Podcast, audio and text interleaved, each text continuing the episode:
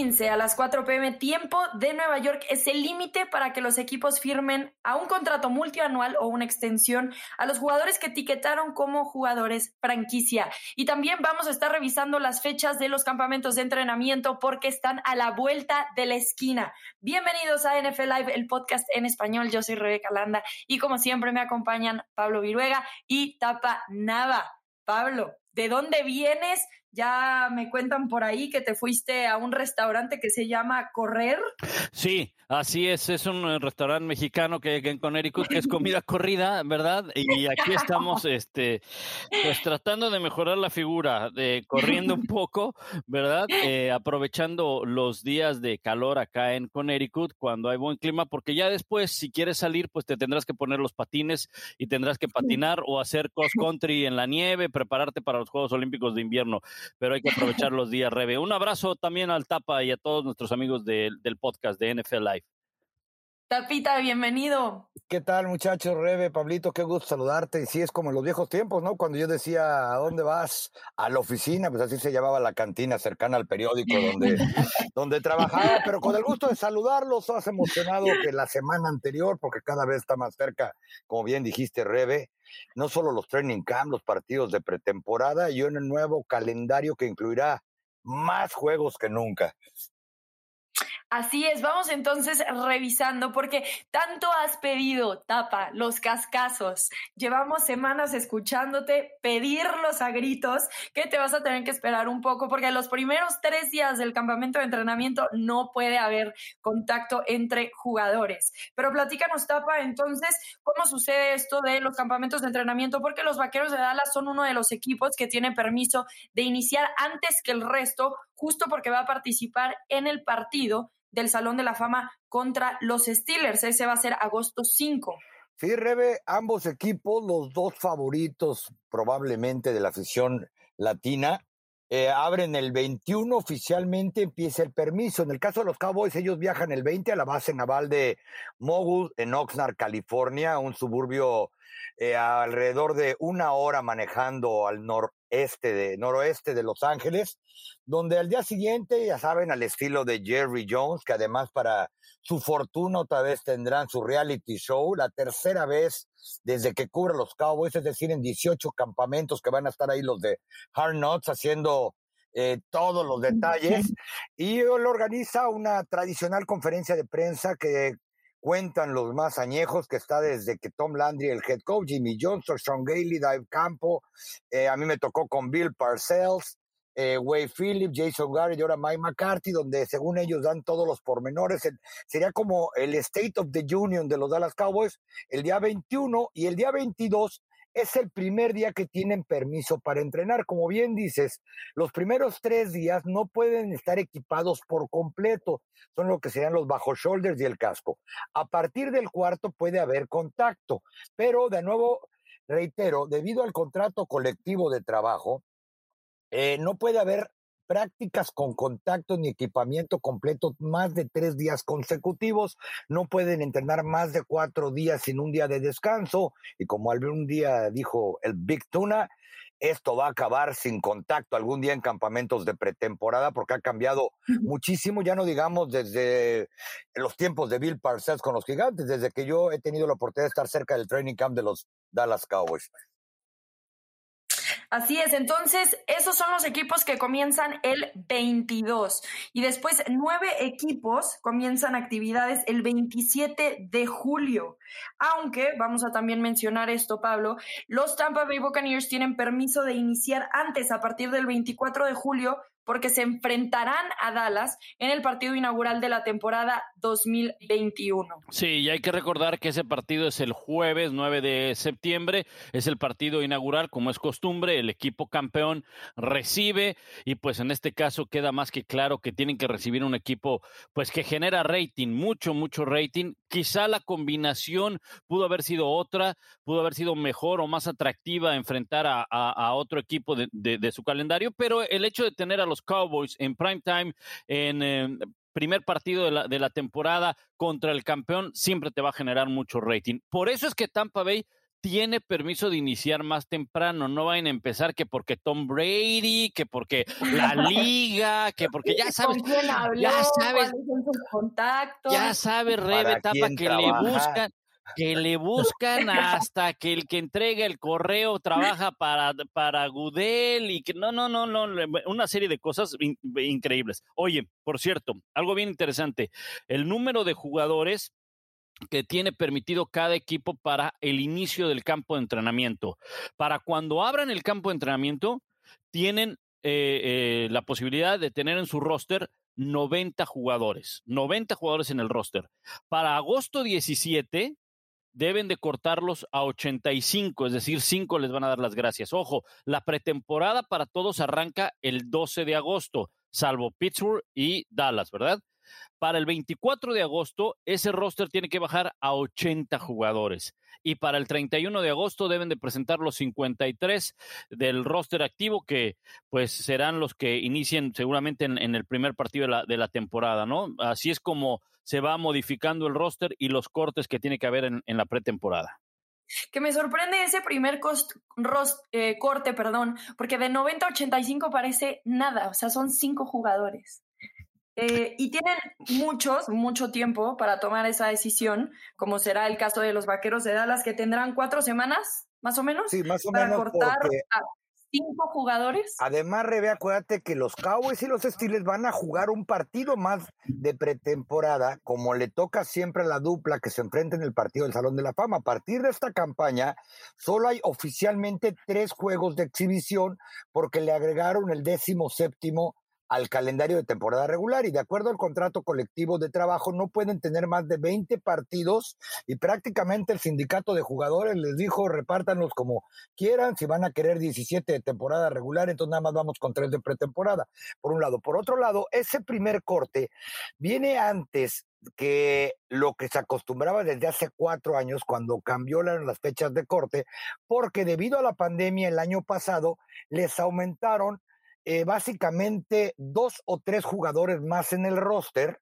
por las nuevas reglas COVID y ese corte de cinco jugadores básicamente obedece, bueno, a que ni tú ni yo, si antes se permitía llegar con 88 al training camp, ahora te vamos a permitir 90, pero vamos a tener que cepillar a cinco más rápido que de costumbre. Ahora, hay otro punto bien interesante. El roster, que ya les decía cómo se van dando los cortes, para el 24 de agosto debe tener 80 jugadores. Eso quiere decir, y luego se va a cortar hasta 53 al 31 de agosto. Eso quiere decir que todos los equipos van a tener al menos 80 jugadores para toda la pretemporada. ¿A qué me refiero con esto? Y esto es bien interesante. Y había sucedido en las últimas eh, campañas y en alguna ocasión lo comentamos el, el Tapa y yo. ¿Se acuerdan hace algunos años que la NFL ponía cortes cada semana prácticamente y entonces llegaban al último partido de pretemporada, que era el cuarto, ya sin tantos jugadores en el roster? Y por eso es que en el tercer juego de pretemporada veíamos que los titulares jugaban más tiempo. Al final, el que tengan un roster tan amplio de 80 para toda la pretemporada, al coach le conviene. ¿Por qué? Porque no va a poner a los titulares a jugar y así reduce la probabilidad de que venga una lesión.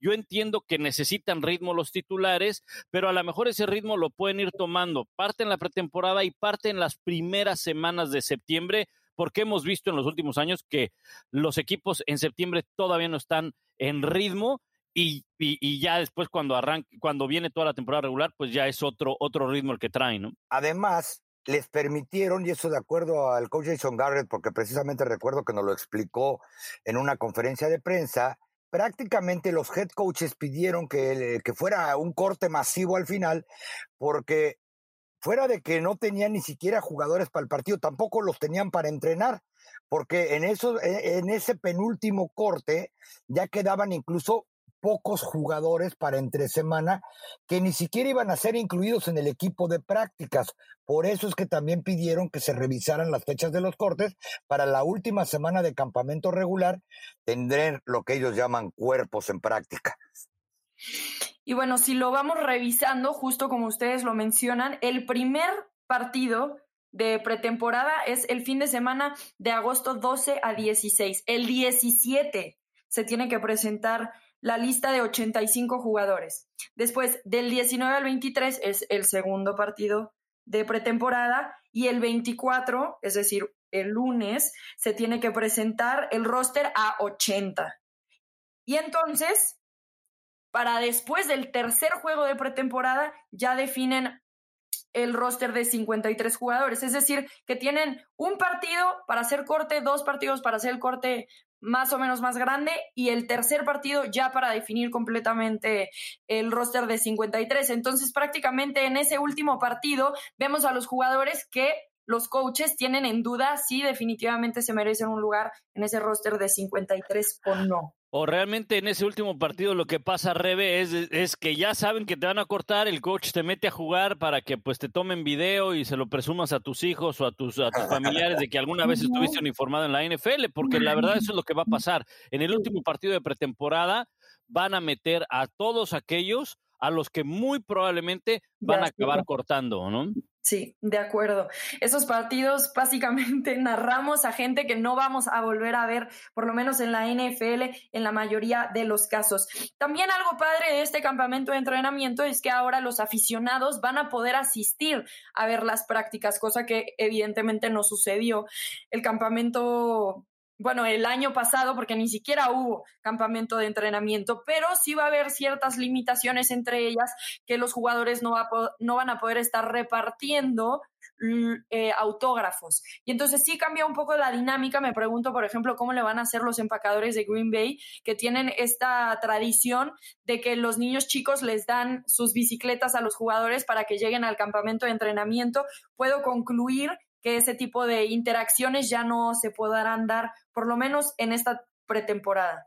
Sí, yo creo que eso, eso eh, por, por ahora se va, se va a tener que, que eh, evitar, se va a tener que cancelar, ¿verdad? Para, para evitar el, el, contacto, ¿no? Como quiera que sea, la NFL ya aseguró desde hace varias semanas que todos los estadios, los 32 estadios, capacidad absoluta, total, ¿no? Y, y, eso, pues al final, eh, yo sé que a lo mejor hay muchos aficionados que en los campos de entrenamiento quisieran acercarse a los jugadores, pero pues simplemente hay que revisarlo como estábamos el año pasado, ¿no? Con, con estadios cerrados, ¿no?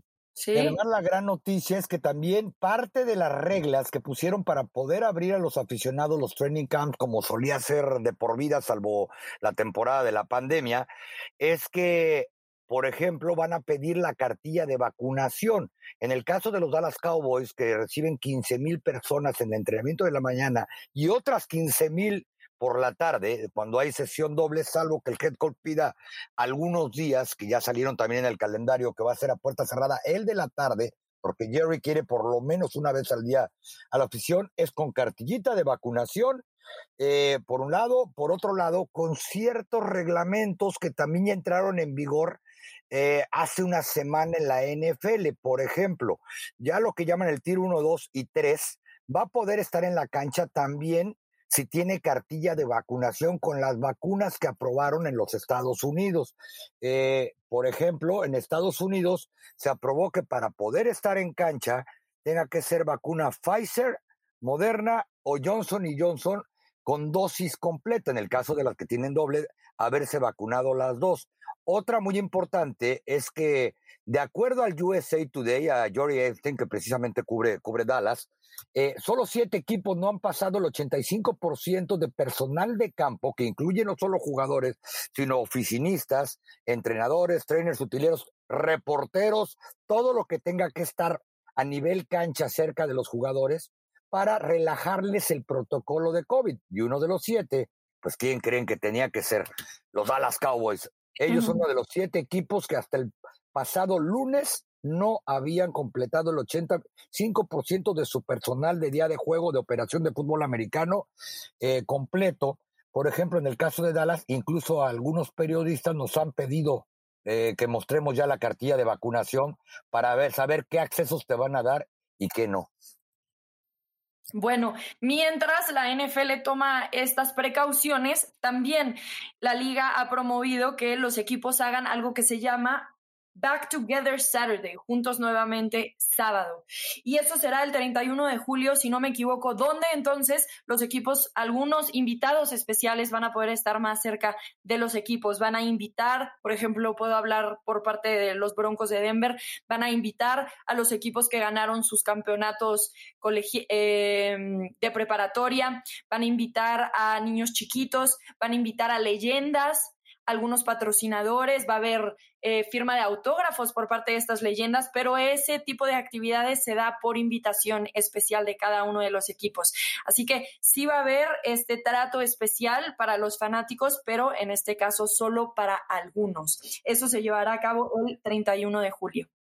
Mira, eh, Rebe, esto es bien importante que, lo menciones para poner en perspectiva a nuestros amigos que nos escuchan y que nos escuchan en, en otras partes, sobre todo en, en México o en, o en eh, Sudamérica, donde pues lamentablemente la situación del COVID todavía va un poquito más atrasada de cómo está en los Estados Unidos por el tema sobre todo de las vacunas. En los Estados Unidos tú puedes vacunarte en una farmacia, vas en una farmacia, haces tu cita y te vacunas eh, y, no hay fila, ¿no? Entonces... O a veces ni cita haces. O a veces ni cita haces, exactamente, eh, lo que llaman el walk-in, ¿no? Vas, te presentas ahí, oigan, quiero una vacuna y ya está. Y obviamente estas actividades están eh, perfectamente bien planeadas para toda la gente que está vacunada. O sea, si tienes que estar vacunado para tener ese, ese acercamiento con los jugadores, ¿no? O si abren algunos escenarios, a mí me ha tocado ya estar en algunos escenarios, sobre todo de, de, de béisbol, es porque ya saben que hay un número muy alto de vacunas, ¿no? Ahora, muchos se dicen, bueno, ¿y, ¿y, por qué no traen cubrebocas? Si tú no estás vacunado y no te pones un cubrebocas, pues ya tú estás corriendo ese riesgo, ¿no? De, de, de, de, poderte enfermar. La gente acá, hay muchos, muchos vacunados, por eso es que se está abriendo y lo vemos en televisión, en las finales de la NBA, la capacidad que hay en los juegos de béisbol, el juego de estrellas que acaba de ocurrir. La gente eh, empieza a regresar a los estadios por eso, por eso mismo, aunque tratan de que el contacto con los jugadores sea mínimo o muy, muy bien cuidado, como tú lo explicabas, por invitación, porque seguramente en la invitación debe de venir un requisito que se llama vacunación. y precisamente en ese renglón, de acuerdo a diversas fuentes con los Cowboys, el comité de dueños está pidiéndole al sindicato de jugadores que la prensa ya regrese a los vestidores en la NFL, que ya eh, el Zoom sea opcional como está sucediendo en otros deportes, como el que acaba de mencionar Pablo, el del béisbol. En el béisbol, ya al día de hoy te dan oportunidad de bajar al terreno de juego como solía hacerlo. Todavía no te dejan entrar al clubhouse, pero ya puedes estar en el terreno de juego entrevistando uno a uno a los peloteros si es que estás completamente vacunado y si por algo tú no lo quieres hacer como prensa o no estás completamente vacunado, te ofrecen la opción de que sea una entrevista o conferencia de prensa virtual. Así están tratando de hacer. Me dijeron que a más tardar la próxima semana el sindicato de jugadores va a dar la respuesta para ver si ya pueden abrir el vestidor porque básicamente son los 32 equipos de la NFL que quieren que ya la liga se cubra como se solía cubrir y tiene que ver precisamente, como mencionaba Pablo, con el proceso que ha habido en el y progreso en el porcentaje de vacunación. Yo he tenido la oportunidad de ir al primer evento que hubo masivo después de que cerraron todo por la pandemia, que fueron los playoffs de grandes ligas, a estar hace tres días en un, en un estadio de fútbol soccer con la Copa Oro de la CONCACAF y te vas dando cuenta de cómo se ha ido desarrollando, no solo para la afición, sino en la manera en que se trabaja, ya sea como parte de los equipos o como parte de los medios que están alrededor de ellos pues eso va a ser parte de las precauciones que tomará la NFL de cara a esta temporada regular 2021, que ya terminando con el tema del campamento de entrenamiento, el último día de eh, estas prácticas será septiembre 5 porque septiembre 9 ya comienza la temporada regular que por primera vez tendrá 18 semanas y 17 partidos. Y llegará el final de esta temporada en algún momento por ahí de enero, que es cuando la NFL típicamente selecciona a su jugador más valioso. Hoy nosotros vamos a hacer el ejercicio de sacar nuestra bolita de cristal. Eh, Tapa va a hacer sus referencias de TV y notas. Eh, Pablo de aquí y por allá. Y hay una buenísima esta semana. ¿eh? a este jugador que destacó del resto en esta temporada 2021. Entonces hablemos de los posibles candidatos para el MVP, el jugador más valioso de la campaña 2021. Tapa, vamos a empezar contigo. ¿A quién ves ganando este trofeo al final de la campaña? Yo creo que el MVP va a ser Patrick Mahomes. Sí, una vez más va a estar en la conversación desde que arranque hasta que termine la temporada para ser el jugador más valioso de la, de, la NFL. ¿Por qué? Sin duda es el, el, mejor jugador, el más capacitado y el más talentoso que hay hoy en día en la NFL. Juega en la posición que básicamente se reparte ese, ese premio cada año. Esta temporada su backfield no cambió en lo más mínimo, le cambiaron la línea ofensiva, se supone que viene corregida y aumentada. En sus tres años previos, el muchacho lo, menos que ha llegado, me refiero como titular, ha sido a juego de campeonato de conferencia y prácticamente ha sido bajo sus hombros y sin una gran y explosiva defensiva. Así que yo creo que otra vez Patrick Mahon, egresado por cierto de Texas Tech, va a ser, ah, y residente de Dallas, va a ser el jugador más valioso de la NFL. Me interesa saber, Pablo, si estás en desacuerdo, porque Tapa y yo tenemos la misma bolita de cristal.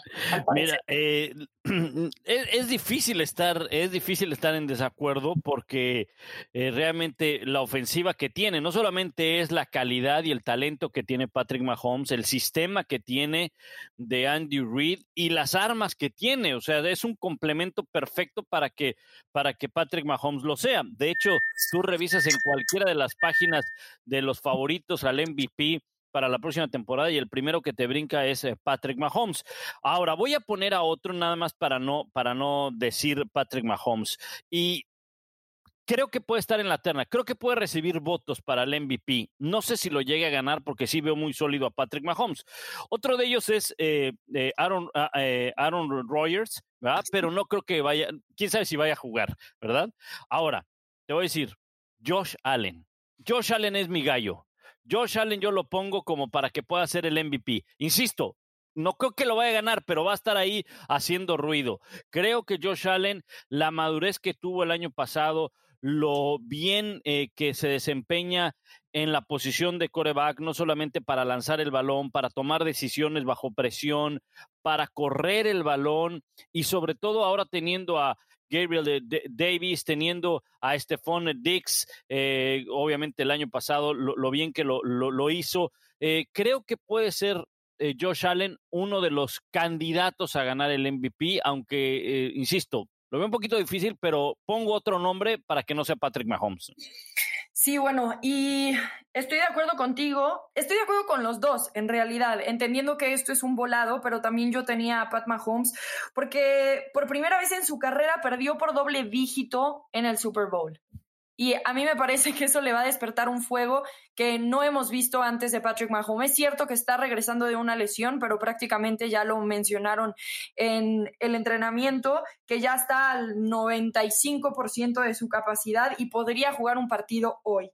Además de eso, lanzó más de 4.000 yardas la temporada pasada por tercer año consecutivo para 38 touchdowns y solamente 6 intercepciones. Podemos hablar de su ofensiva, ya lo mencionó Tapa, toda la escuadra que tiene, pero más importante, este jugador le acaban de dar una línea ofensiva mucho mejor que la campaña pasada. La campaña pasada llegó a un Super Bowl con una línea que se fue desmoronando a lo largo de toda la temporada y que llegó prácticamente con su suplente de suplente y vimos cómo sufrió en el Super Bowl. Ahora el enfoque de los Chiefs fue justamente trabajar en la línea ofensiva. Patrick Mahomes con más tiempo. Imagínense eso, piensen en eso. Patrick Mahomes con más tiempo. ¿Quién va a poder detener a este jugador? Así que yo también me voy con Patrick Mahomes, aunque me gusta mucho también eh, lo que estás diciendo tú Pablo sobre Josh Allen y me parece que ese es el otro contrincante que podría estar ahí en la batalla. No creo tampoco, y estoy en desacuerdo con las casas de apuestas, que sea Aaron Rodgers el segundo favorito. Me parece que después de la pretemporada que tuvo este año y todo el ruido con el que va a tener que lidiar, eh, no creo que, que, se dé la situación también, porque sí me puedo imaginar cómo se quebrantó un poco la relación con el resto de los jugadores, de los empacadores, si es que regresa a jugar en ese equipo. Si regresa a otro equipo, aún más complicado, porque necesitas coordinación, necesitas timing, necesitas conocer a tus jugadores para poder destacar de la forma en la que lo hacen los jugadores más valiosos de la liga, y Aaron Rodgers no va a estar en la situación ideal si es que llega a otro equipo. Me parece muy interesante ahora que estoy revisando esta lista, que desde el 2012 todos los MVPs han sido corebacks. Todos los MVPs de la liga. Adrian Peterson fue el último en el 2012.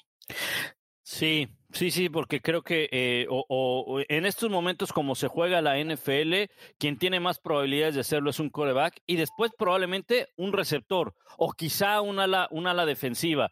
El corredor eh, desafortunadamente ha ido perdiendo eh, Valor. Valor, aunque no protagonismo, porque mira que cuando llega la, la postemporada, cuando tienes un juego terrestre, aunque también es más difícil en la NFL tener un juego terrestre con un solo corredor, eh, hay casos muy específicos, Tennessee con Derrick Henry, pero si puedes llegar a tener un combo de corredores que te establezcan el juego terrestre, como Green Bay, por ejemplo, en su momento, como cuando Nueva Orleans lo tuvo con Ingram y Camara, pues es mucho más efectivo. Entonces, eh, y entonces ahí se tienen que dividir los, los votos en, en, los corredores, ¿no? Pero eh, mira que eh, hay un, un nombre, déjame poner un nombre a ver qué les parece. Porque yo revisé algunas, algunas casas de apuestas, algunas páginas, y un nombre que me brincaba dentro de los primeros cinco, no como el máximo, porque los máximos eran Patrick Mahomes, Aaron Rodgers, tomando en cuenta que, que va a jugar con los Packers, desde luego, Josh Allen, por ahí está Tom Brady, pero hay uno que constantemente está dentro de los primeros cinco, primeros siete, Matthew Stafford. Está Wow. dentro, eh, Matthew Stafford, ojo, insisto, no está dentro del top 10, eh, perdón, top, eh, top 3 o top, eh, top 5, ¿eh? Está al menos ahí en, en la discusión de los 5 o 7 candidatos eh, para, el, para el MVP. O sea, realmente muchos fanáticos o muchas casas de apuestas tienen mucha fe en que Matthew Stafford vaya a funcionar muy bien con Sean McVay. Sí, la verdad es que a mí también me brincó porque es cierto, ¿eh? Incluso en algunos sí lo tienen en el top five, como la casa de apuestas que patrocina varias de las ligas de fantasía en la que hay que ponerle buen billete, lo tiene más 1600, eh, igualado con Lamar Jackson para ser el jugador más valioso y Russell Wilson, cuando ni siquiera ha recibido un centro en un partido oficial por parte de los Rams, con el nuevo sistema, con el nuevo entrenador, con un equipo competitivo, con un equipo que se supone tiene para llegar al Super Bowl, o al menos en eso lo han convertido, porque si no llega, va a ser un fracaso y se van a echar la sal por lo menos cinco o seis años, porque no tienen draft colegiales después de todo lo que han tenido que intercambiar, no solo por él, sino por jugadores defensivos. Volviendo un poquito al tema que mencionaba Rebe de que en una liga de corebacks prácticamente el MVP se ha vuelto propiedad absoluta de esa posición. Muchos han cuestionado, por ejemplo, las temporadas más recientes, por qué alguien como Aaron Donald, que es completamente un jugador por encima del parámetro normal, no solo de su posición, sino de la gran mayoría de defensivos y hasta ofensivos, nunca fue señalado como siquiera candidato serio a ser MVP. La temporada pasada se llegó a mencionar también a corredores cuando todo el mundo sabía que esto iba a venir para, para un coreback. Así que, que es interesante lo que está sucediendo, y reitero, en una liga que sin duda es de corebacks. Bueno, y me encantaría a mí ver ahí a un jugador defensivo. O sea, me parece, yo como defensiva además, o sea, me parece sumamente injusto que no se le considere a un jugador defensivo como un posible jugador más valioso de la NFL. O sea, no podemos hablar de Aaron Donald como un posible MVP. Yo creo que sí debería de estar y seriamente contemplado cuando el tipo ha ganado tres eh, nombramientos de defensivo del año. Cuando cualquier coordinador ofensivo te dice que para ir a ganarle a Rams tienes que encontrar la manera, si le pongas media línea ofensiva enfrente, de frenar a Aaron Donald. Cuando lo has visto lo que hace, no solo con linieros, sino cuando se le ocurre a un corredor atravesársele en su camino, cuando tienes que hacer un planteamiento completamente aislándolo, o como dicen, es el primer jugador desde Lawrence Taylor en que cuando vas a enfrentarlos tienes que estar dos o tres semanas antes ya planeando cómo vas a jugar de un lado completamente uh -huh. diferente a donde esté él. Bueno, pues ahora que mencionas a Lawrence Taylor, fue el último defensivo nombrado MVP en la NFL y eso habría que remontarnos a 1986, es decir, yo tenía 13 años de edad. yo ni había nacido. Fíjate que lo iba a decir, Rebe, pero dije capaz de, capaz de que sí, y entonces ya la delato. No, yo ni había nacido. Cambiemos de tema, muchachos. Sí, ¿Qué, onda, tapa? ¿Cómo estaba la prepa por esos años? Oye, esta semana que viene 30 años. O sea, yo todavía me faltaban 7 años para nacer. La última vez que un jugador más valioso de la liga fue un defensivo. Yo no lo puedo creer. ¿Y o quién sea, fue antes de ser coreback la última vez? esto. ¿Quién, fue? la última vez que, que, no fue la posición de coreback que decía Rebe que ya tenía 12 años que no sucedía eso? 2002 de Adrian Peterson. Sí, ah, Fue Adrian Peterson, el intacleable, le decían en Dallas desde la preparatoria, porque decían que nadie lo podía taclear. Y antes de eso, la Daniel Tomlinson en 2006, o sea, pasaron seis años entre uno y otro para que se considerara a un jugador fuera de posición de coreback como jugador más valioso. Oye, y eso lo vemos en el Super Bowl prácticamente año con año, ¿no? Es muy, muy complicado. Ya no digamos ver a alguien que no sea coreback, alguien que sea defensivo. Ustedes se acordarán en el escándalo que causó precisamente en el Super Bowl, no, y entre Dallas y Denver hace eh, una centuria, cuando a Harvey Martin y Randy White les dieron el premio compartido de jugadores más valiosos, cuando los Cowboys se coronaron con una recepción de Bob Johnson.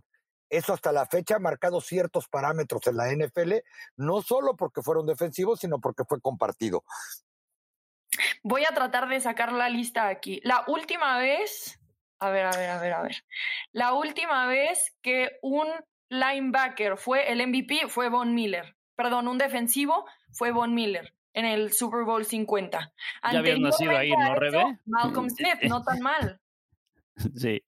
No, no, no. Eh, eh, es, eh, fíjate que ahí, en ese sentido, en el Super Bowl, sí es un poquito más, más fácil, ¿no? E, encontrar, encontrar un jugador. Pero en, el otro aspecto, en el MVP de la liga. Ahora, yo no sé qué tanto pasa.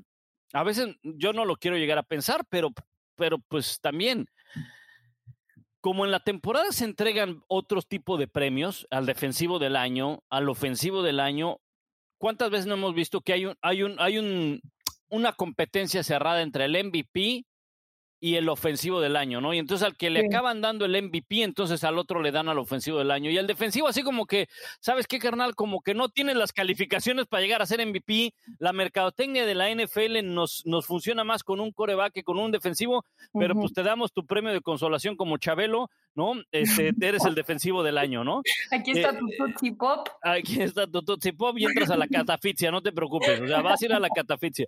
Entonces, yo creo que en ese sentido, pues sí, la liga también no, no lo quería, no lo quiero ver de esa forma, pero la figura de un coreback acaba vendiendo más, ¿no? Acaba pesando más. Claro, para, para estar ahí hay que tener los números, ¿no? No, no, no por cuestión de ser un coreback va a ser MVP. Debes de tener los números, las estadísticas, debe tener una gran temporada, pero al final si tienes que decidir entre un defensivo y un coreback, creo que vas a acabar siempre por un coreback por el tema mercadotecnia.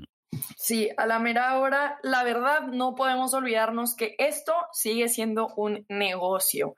Y aunque sí, posiblemente en el campo el jugador más valioso acabe siendo un Aaron Donald, eh, sí, por cuestiones de marketing, de aumentar las ganancias para los dueños de los equipos, para la misma liga, se mantiene generalmente del lado ofensivo de la bola, porque además el, el, aficionado habitual es el lado que ve, ¿no? Sigue a dónde va el balón, no está necesariamente leyendo si hay un blitz, si hicieron un stunt, si allá atrás están jugando cover 2 o cover 1, o sea, eh, el, el aficionado habitual de la NFL constantemente está viendo el lado ofensivo. Eso, e, eso sí, y, suele ser más espectacular siempre el lado ofensivo, ¿no? Siempre te vas a quedar más con una anotación, con una recepción, con un pase de 40 yardas, con una carrera de 30 yardas, que por con una captura de coreback. y además vamos a ponerlo de esta manera, ¿no? ¿Cuántas veces oímos que el coreback se lastimó, se acabó la temporada para el equipo? Muy pocas veces oímos que se fue un tackle defensivo, un linebacker, y se acabó la temporada del equipo. O sea, esta en realidad es una liga de corebacks, y aunque es un deporte en equipo en el que tiene que haber un balance, y el ejemplo más claro fue Pat Mahomes, cuando no tenía dos tackles en el Super Bowl, vio que le pegaron hasta por abajo de ya saben dónde, pues imagínense. De la lengua, de la lengua. De la lengua, claro, eso me refiero. Este, imagínense si no va a ser el jugador que siempre está en el ojo del huracán para ver si es el MVP o no. Y mezclando esto con lo de dar las notas, todo el mundo decía qué buen soldado es Dak Prescott, cómo quiere a los Cowboys, le pagan su contrato de novato y sigue jugando en años contractuales. Sí, pero se estaba metiendo 60 millones de dólares reportados de publicidad anunciando desde colchones para ver que a todo dar duerme hasta bebidas refrescantes, obviamente sin alcohol. Bueno, y todos los corebacks ahora, ¿no? Que venden hasta pijamas, libros, tequila de aguacate. todo va de acuerdo a la edad, todo de acuerdo a la edad, Rebe. Mira, eh, Dan Marino hoy, hoy anuncia pantuflas para gente grande, ¿no? Oye, ya no está en las dietas, en la comida esa para bajar de peso que durante años enseñaba el pantalón que le quedaba grande. Miren, bajé 38 eso era, cuando, eso era cuando tenía como 40 años. Ahorita ya que anda rascándole a los 60 ya son pantuflas, güey. Y batas, ¿no? Y batas, y batas, sí. Oye, bueno, el que sí está en el ojo del huracán es Richard Sherman, que ha sido eh, detenido por, digamos, violencia doméstica aunque no hubo nadie lastimado, eh, ni su esposa ni sus hijos tienen lesiones de ningún tipo, más bien el jugador al parecer llegó muy molesto el miércoles por la mañana a la casa, no lo dejaron entrar, supongo que estaba eh, en, algún estado, en algún estado no óptimo para recibirlo. Y entonces la esposa habla a la policía y llegan y arrestan entonces a Richard Sherman, que está actualmente como agente libre, buscando nuevamente un equipo. Así que también están investigando no nada más el caso de violencia doméstica, sino un golpe y huida ¿cómo se le podrá traducir, no? Golpe de huida. Eh, Chocar e irse de la escena. Exacto, de un carro que apareció abandonado a un lado de la carretera que al parecer ya que buscaron los registros estaba a nombre de Richard Sherman y ese carro había sido acusado de golpear una parte de la calle, digamos que se encontró un poste y chocó contra el poste, se echó de reversa y se fue, por decir algo. Así que lo están investigando también por este caso de por crear el huir. En pocas palabras, Richard se mandaba vive en persa, ajá, pegó y se peló, ajá, está eh, con cargos contra la nación, ¿verdad? Porque le, le, pegó un muro, se le olvidaron las llaves, se le olvidó tocar el timbre, quiso tirar la puerta y entonces llamaron a la policía. Entonces, eh, pues recomendación, si toman, no manejen, piden un Uber y entonces, o si no, váyanse a la casa del amigo, ¿no? Bueno, y vamos a todavía poner lo peor, digo, no que nadie sepa de eso, más bien llegó y no es que se le olvidaron las llaves, le pusieron la, la chapa por adentro y no lo dejaron entrar, se puso bien enojadísimo, empezó a gritarle de cualquier cantidad de cosas, eh, a la que se supone es la esposa, aunque está todavía inconcluso si en realidad es actual o ya es ex esposa, quien al parecer esta mañana, en la parte del chisme, filtró la grabación de cuando le habló a, al 911, porque ya lo escuché, ya escuché eso en espndeportes.com, y resulta, una, que empezó a decir que Richard Sherman estaba amenazándola con que se iba a suicidar. Eh, en ninguna parte de la, de la llamada se oye que ella esté diciendo que la va a golpear o que la va a no sé cuántas cosas.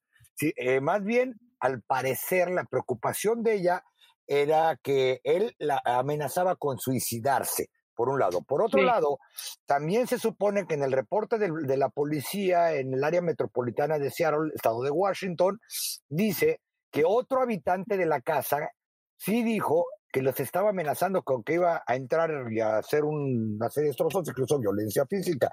Y tercero, la manera en que le está respondiendo la del 911 es lo que es la burla de los Estados Unidos el día de hoy, eh, donde dice, a ver, háblenme con más calmada, porque fíjese que no me estoy entendiendo bien. A ver, no me hablen dos al mismo tiempo, porque no, no, se la están acabando. Se me hace que esa pobre mujer hoy se está buscando un nuevo trabajo.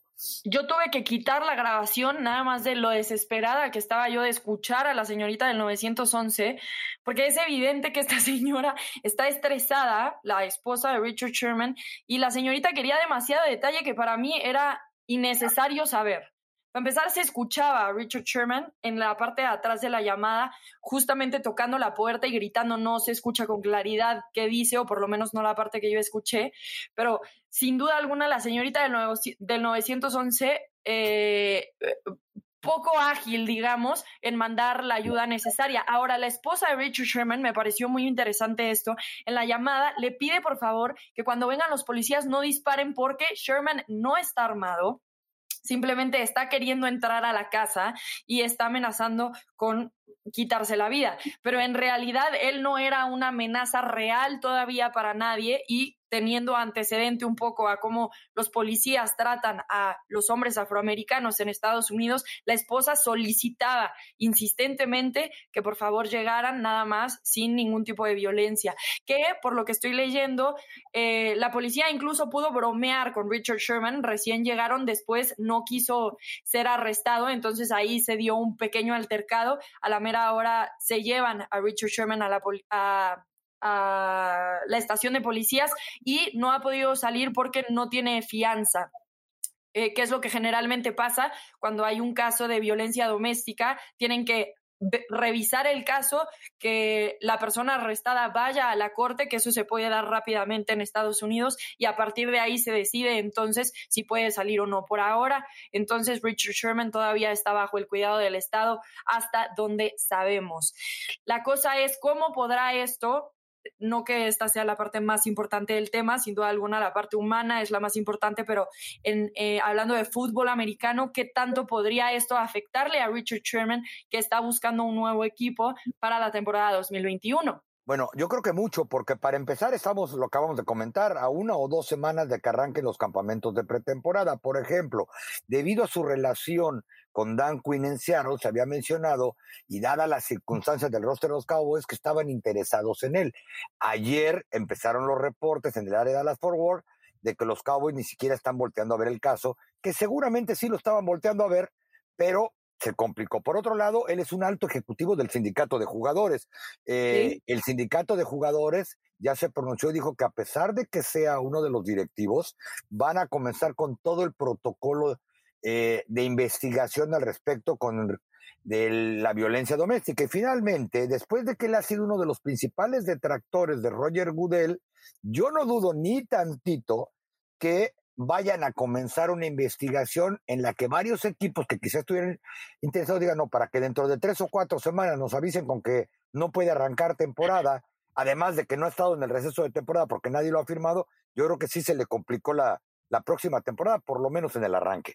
Sí. Sí, de acuerdo, de acuerdo. Y tomando en cuenta, pues también otra cosa, ¿no? Ya no es un jovenzuelo, ya tiene 32 años de edad, eh, sus mejores años ya, ya pasaron, ¿no? La campaña anterior solamente jugó cinco partidos, los cinco sí fueron eh, como titular, solamente una intercepción, lesiones, eh, no ha tenido tres o más intercepciones en los últimos tres años, entonces em, ya, ya esos mejores años de Richard Sherman, de Richard Sherman ya pasaron.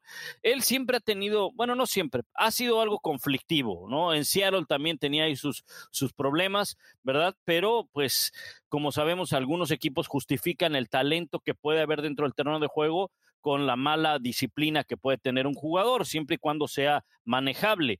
En el caso de Richard Sherman ahorita, pues sin trabajo, ¿quién se va a querer aventar este problema, como bien decía el Tapa, ¿no? Entonces, yo creo que sí se le va a complicar y, y pues ojalá, ojalá pueda regresar, aunque sí se ve difícil que pueda volver a la NFL. Sí, probablemente muchos equipos esperarán a ver de dónde proviene el castigo de conducta personal por parte de la NFL, porque recordemos que los agentes libres son elegibles para firmar con cualquier equipo, pero de todas maneras la liga investiga cualquier incidente que involucre obviamente a la policía o a la ley si hay alguna violación, además de la política de conducta personal de la NFL, y a partir de ahí vienen los castigos. En este caso, eh, y conociendo un poco los antecedentes de la NFL y cómo castigan, no me parece que sería un castigo de muchos partidos si es que llega siquiera a haber una disciplina por parte de la NFL, pero nada más que haya la duda de si va a haber eh, medida disciplinaria o no, eso también hace que los equipos no quieran involucrarse con este tipo de jugadores porque los estás firmando y no van a poder jugar. Eh, más cuando tiene, como bien menciona Pablo, 32, casi 33 años, o ya 33 años, y que no ha jugado también las últimas temporadas. Muy bien, pues alguna notita extra que tengamos por ahí que no debamos olvidar. Bueno, más rápidamente, Frank Clark, también el ala defensiva de los Kansas City Chiefs, es de Seattle, en el área metropolitana de Seattle. Fue acusado de posesión ilegal de armas, le encontraron armas cargadas en su carro. También tiene otra demanda por un supuesto altercado en el que quiso golpear a, una persona. Supongo que cuando una ala defensiva de ese tamaño te quiere golpear, pues es como si te quisieran atacar con un tanque. Este, pero sí, hace poco le comentaba a Pablo que llegó esa época en que los jugadores comienzan a hacer tonterías cuando están a punto de comenzar los entrenamientos. Ojalá se solucione todo por el bien del fútbol americano. Que así sea. Muy bien, pues con esto llegamos al final de NFL Live, el podcast en español. Muchísimas gracias por acompañarnos como cada semana. Recuerden suscribirse, activar las notificaciones para que les anuncie cuando tengamos nuevo episodio y de todas maneras nosotros siempre le informamos en nuestras redes sociales. Pablo, ¿algo que quieras agregar? No, nada más eh, estar al pendiente, ¿no? De los eh, campos de entrenamiento. Ya empezarán a surgir noticias, unas muy agradables, otras desafortunadamente no tanto, porque no olvidar, campo de entrenamiento es exigencia al máximo y desafortunadamente se presentan lesiones como cada año, ¿no? Así es. Tapa. Nada, un gusto saludarlos como siempre. La NFL ya está aquí y no nos olviden, la próxima semana seguimos adelante con NFL de Podcast. Así es, el 21 entonces empiezan los campamentos de entrenamiento de los vaqueros y el 22 ya se presentan en el campo, así que ya nos tendrás mucha información para el siguiente episodio, Tapa. Muchísimas gracias a ambos, gracias a todos ustedes por acompañarnos. Yo soy Rebeca Landa en esta nueva edición de NFL Live, el podcast en español. Nos escuchamos, hasta la próxima.